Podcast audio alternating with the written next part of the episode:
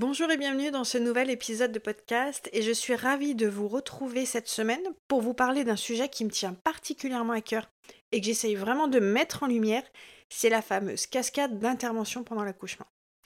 Alors pour résumer de façon très grossière et parce que vous savez que j'y vais pas par quatre chemins, la cascade d'intervention c'est tout simplement l'art de venir foutre le bordel dans un accouchement qui se déroule bien.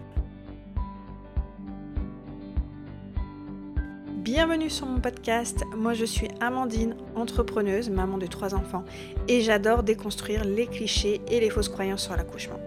Ici, tu vas trouver des récits qui vont booster ta confiance et te faire avoir un gros shoot d'ocytocine.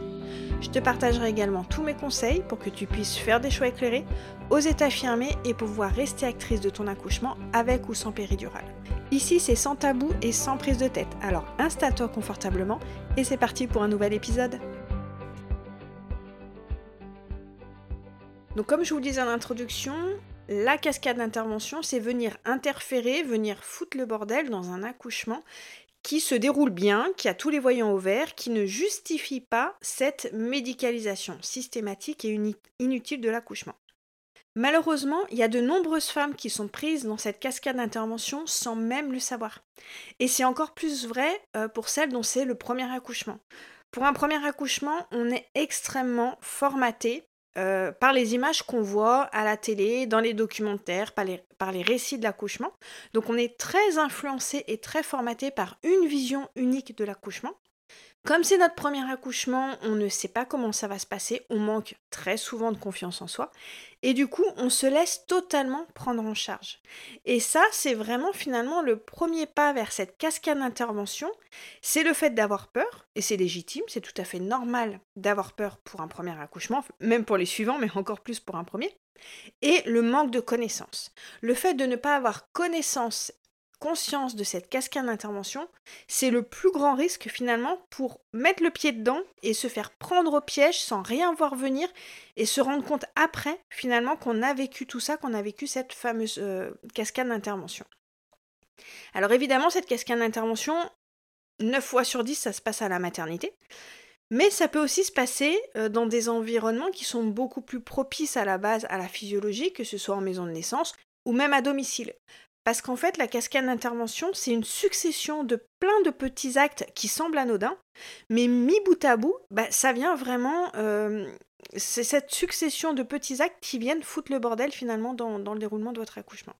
Donc comme je vous disais, cette cascade d'intervention, elle est beaucoup plus fréquente à la maternité. Mais avant d'aller plus loin, c'est important pour moi de bien préciser que tout ce que je vais vous partager, euh, l'idée c'est pas de vous dire n'allez pas accoucher à la maternité ou de vous faire culpabiliser parce que vous choisissez d'accoucher à la maternité. Je le répéterai jamais assez. L'endroit le plus adapté pour accoucher, c'est là où vous vous sentez en sécurité. Et si pour vous un accouchement se fait à la maternité, c'est complètement ok. Mais c'est pas parce que vous choisissez d'accoucher à la maternité, c'est pas parce que vous choisissez d'accoucher avec une péridurale qu'il ne faut pas vous renseigner. Parce que le fait de choisir d'accoucher à la maternité et avec une péridurale peut augmenter cette cascade d'intervention. Donc en avoir connaissance vous permettra d'aller vous renseigner pour justement éviter autant que possible de faire de mettre le pied dans cette fameuse cascade d'intervention. Et c'est aussi important pour moi de ne pas venir blâmer ni casser du sucre sur dos sur les équipes médicales euh, qui sont elles aussi finalement prises dans cette cascade d'intervention parce qu'il y a des protocoles, parce qu'il y a des principes de précaution à appliquer, parce que les sages-femmes ne sont pas assez nombreuses, les sages-femmes ne sont pas forcément euh, formées et informées sur la physiologie. Donc elles aussi finalement elles sont malgré elles prises dans cette cascade d'intervention parce qu'elles sont obligées d'appliquer certains actes médicaux parce que c'est le protocole, parce que c'est comme ça, parce qu'elle pourrait se faire taper sur les doigts euh, si elle ne faisait pas telle ou telle chose. Donc vraiment, c'est un ensemble, c'est vraiment un système tout entier, la cascade d'intervention. Chacun à son petit niveau peut venir finalement euh, essayer de la, diminuer autant que possible.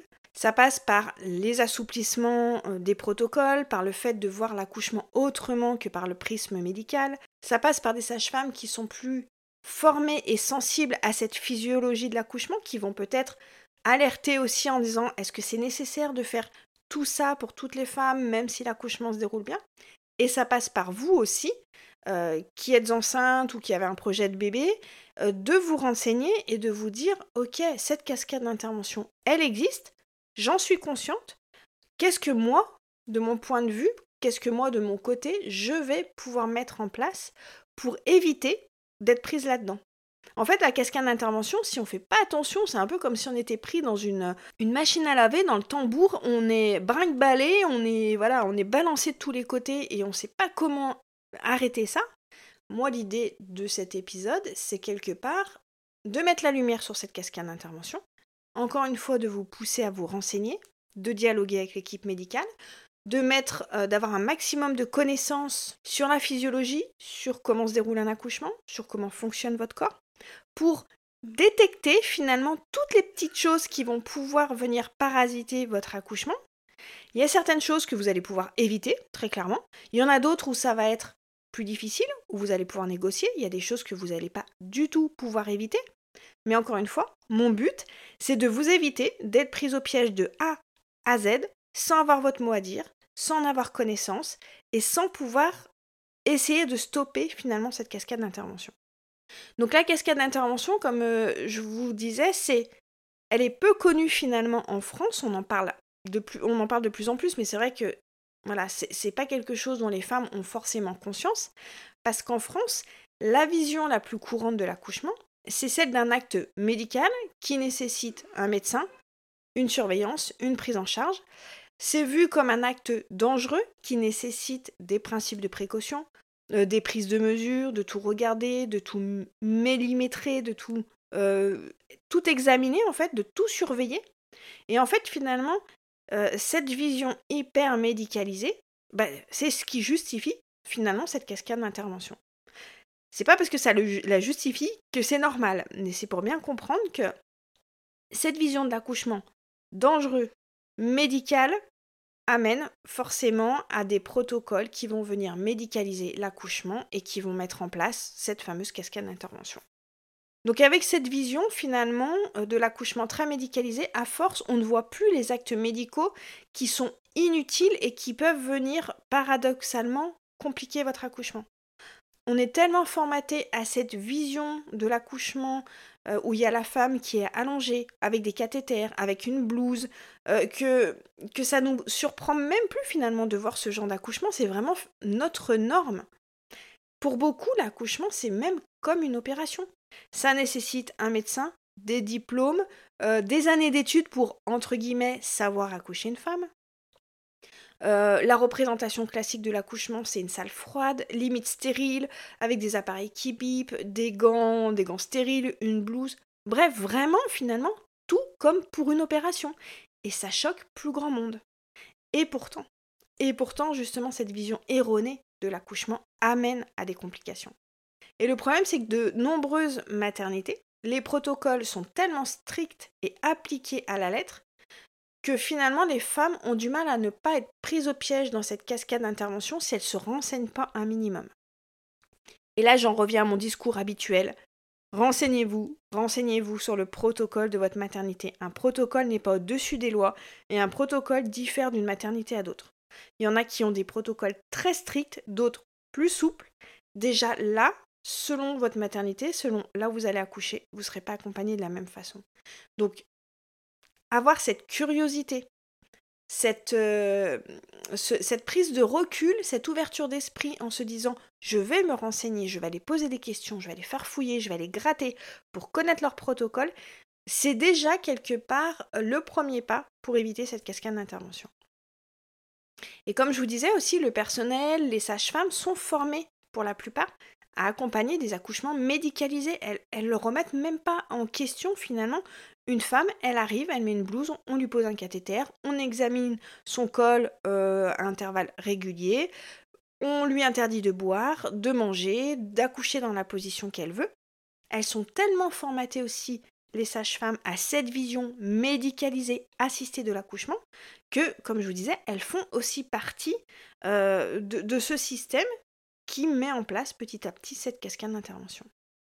Et donc entre la vision de l'accouchement médicalisé, la formation des sages-femmes, les protocoles trop stricts, les femmes qui n'ont pas connaissance de cette cascade d'intervention, ça amène à une médicalisation systématique et inutile de tous les accouchements sans distinction, même ceux qui se déroulent bien, même ceux dont tous les voyants sont ouverts, même ceux qui ne nécessitent pas forcément une prise en charge médicale, mais qui sont médicalisés par principe de précaution, parce que c'est les protocoles, parce que ici comme c'est comme ça, madame, euh, arrêtez de poser des questions.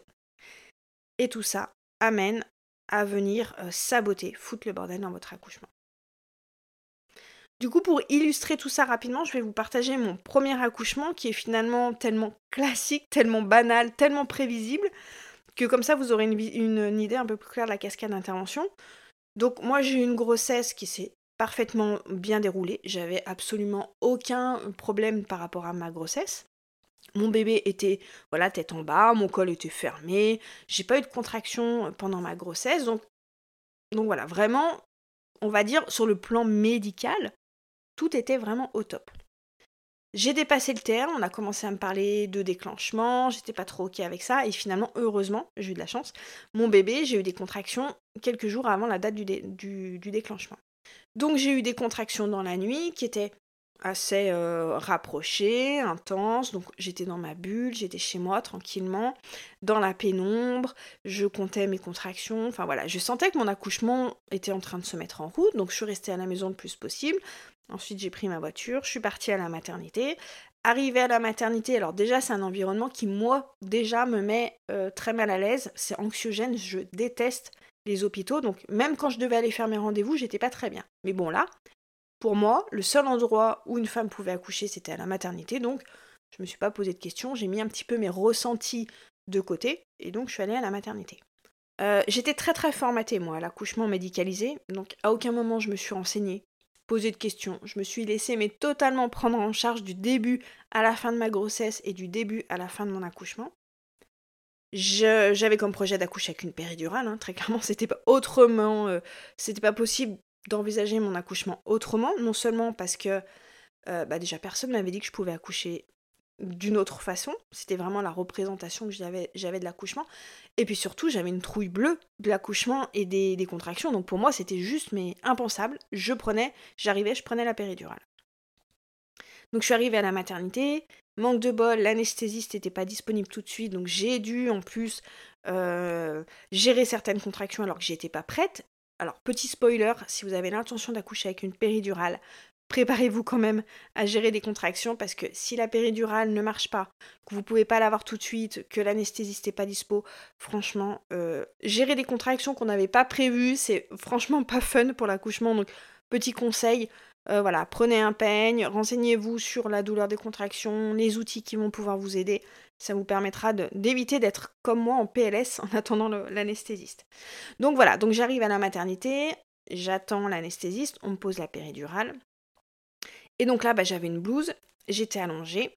J'ai accouché en août 2003 où il faisait très très chaud. Donc j'avais très peu mangé la veille. J'avais mangé genre une petite soupe parce que j'avais pas très faim, il faisait chaud. Donc je suis arrivée, j'étais à jeun.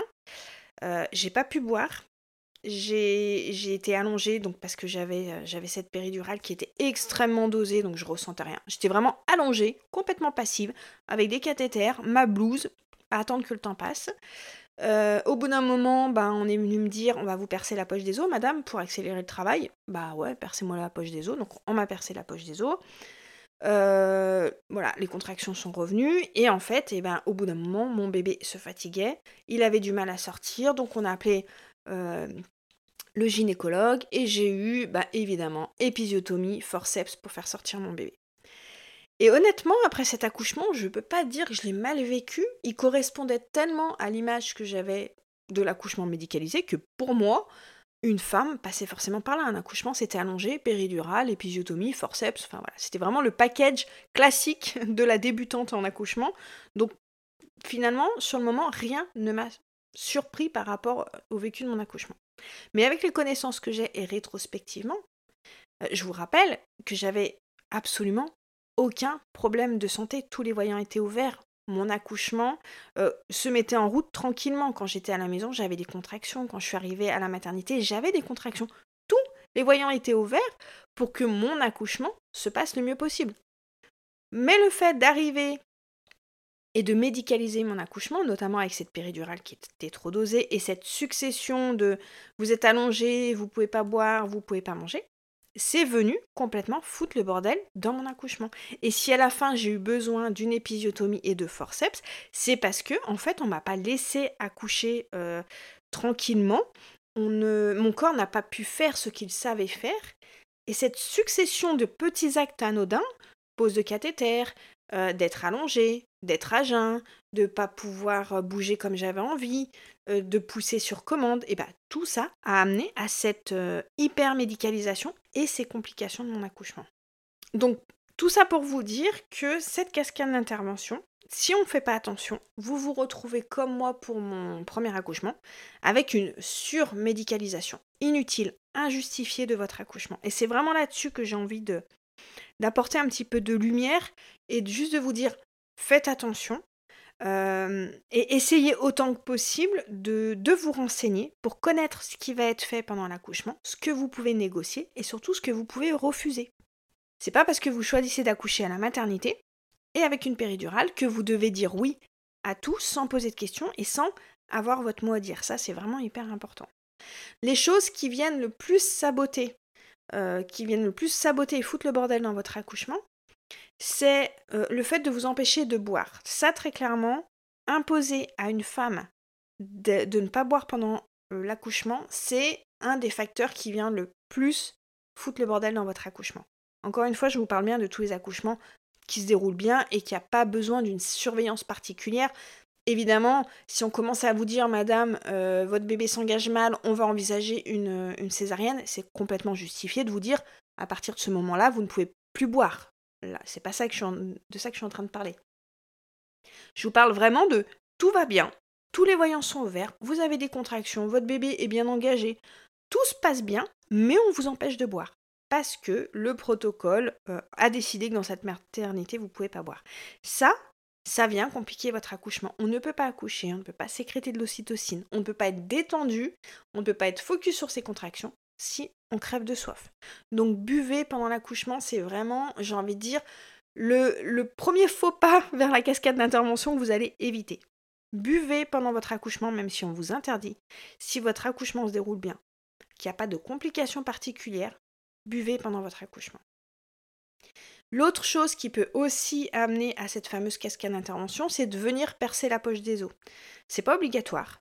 Votre bébé peut naître dans sa poche des os, mais il y a des protocoles qui euh, imposent au bout d'un moment de percer la poche des os pour accélérer le travail. Il faut savoir que percer cette poche des os peut vous amener à avoir des contractions plus intenses, plus rapprochées, euh, que vous n'arrivez plus à gérer. Donc vous allez prendre la péridurale et là, voilà, encore une fois, vous allez tomber vers cette cascade d'intervention. Parce que effectivement, la péridurale, encore une fois, c'est important, je le répéterai à chaque épisode, c'est une superbe avancée pour les femmes, c'est une superbe invention et vous avez le droit d'accoucher avec une péridurale si vous le souhaitez. Mais une péridurale, ça reste un acte médical. Avec une péridurale, vous allez être obligé d'être allongé, euh, d'avoir le monitoring en, continu, d'avoir un cathéter, de peut-être avoir d'ocytocine pour relancer le travail, vous allez peut-être avoir besoin d'une sonde pour vider votre vessie, on va devoir vous dire quand pousser parce que vous ne ressentez pas, et là vous comprenez bien que cette péridurale du départ peut venir euh, foutre le bordel dans le bon déroulement de votre accouchement. Encore une fois, L'idée, c'est d'en avoir conscience pour vous dire, ok, je prends la péridurale, mais peut-être que je vais quand même essayer de rester mobile autant que possible. Peut-être que la, sonde pour la vessie, je vais essayer de la repousser autant que possible. Peut-être que euh, je vais pouvoir voilà, mettre en place des petites choses qui vont faire que je ne vais pas mettre les deux pieds dans cette cascade d'intervention. Alors, je sais très clairement que pour celles qui seraient encore très on va dire, formaté à l'accouchement médicalisé, c'est vrai que c'est peut-être encore un concept qui est un peu flou, vous comprenez pas trop, si vous voyez l'accouchement comme quelque chose de dangereux, finalement, toutes ces petites choses pour vous vous semblent justifiées, rassurantes même, et c'est complètement ok. On est toutes passées, enfin moi personnellement je suis passée par cette étape où je voyais l'accouchement comme ça et que ça demande un certain cheminement, euh, une certaine remise en question sur les protocoles, sur euh, la prise en charge de l'accouchement. Mais encore une fois, juste renseignez-vous.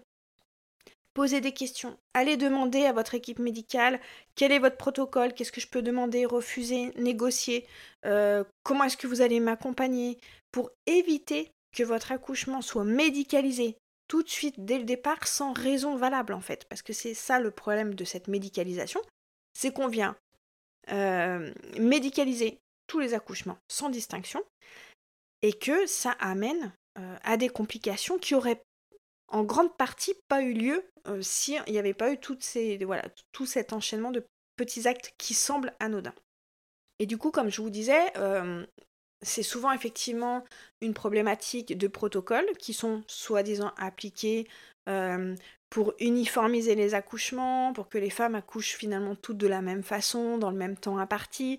Euh, il y a un vrai manque de personnel aussi derrière, faut pas se leurrer, il y a une gestion de planning, il y a un timing à respecter, il y a un manque de connaissance de la physiologie. Voilà, comme je vous disais, c'est vraiment très très vaste finalement cette cascade d'intervention. Mais vous, à votre petit niveau, vous avez un vrai rôle à jouer.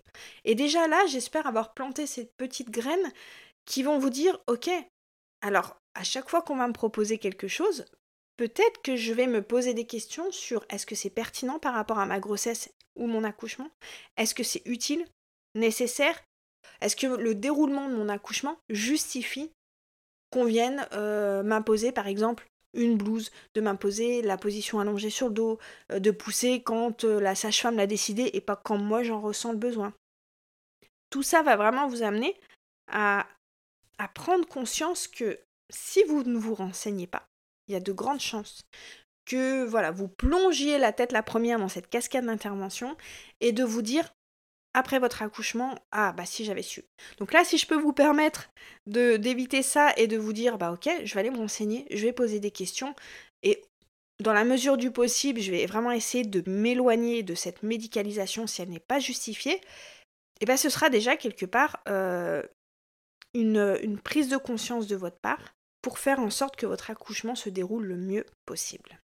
Voilà, j'espère que ça a été assez clair pour vous. Je vous avouerai que je n'ai pas trop préparé cet épisode. Euh, donc peut-être que je suis partie un peu dans tous les sens, mais j'espère que dans les grandes lignes, vous avez compris finalement le, voilà, le, sens et le propos de cet épisode. N'hésitez surtout pas, comme d'habitude, si vous avez des questions, si vous voulez me dire ce que vous avez pensé de cet épisode, de me faire un petit message, ça me fera toujours super plaisir de vous lire. J'ai également, je vous le répète, un atelier en ligne le 14 décembre où je vous partage plein d'informations sur comment faciliter votre accouchement et comment éviter cette euh, médicalisation inutile. C'est un atelier gratuit en ligne et accessible à toutes. Vous avez les infos dans la description. Et si vous souhaitez des informations sur comment je peux vous accompagner au mieux par rapport, euh, par rapport à votre projet de naissance, pour vous préparer à votre accouchement, n'hésitez pas non plus à m'envoyer un petit message sur Instagram. Et je vous souhaite une belle semaine à toutes. Ciao Merci pour ton écoute, j'espère que cet épisode t'a plu. Si c'est le cas, n'hésite pas à me laisser un avis sur la plateforme de ton choix. Et avant de partir, pense à télécharger mon e-book Les 3 plus gros mensonges sur l'accouchement. Tu le trouveras directement sur mon site amandinenaissance.fr et je te mets également le lien directement dans la description. Et je te dis à très bientôt pour un nouvel épisode.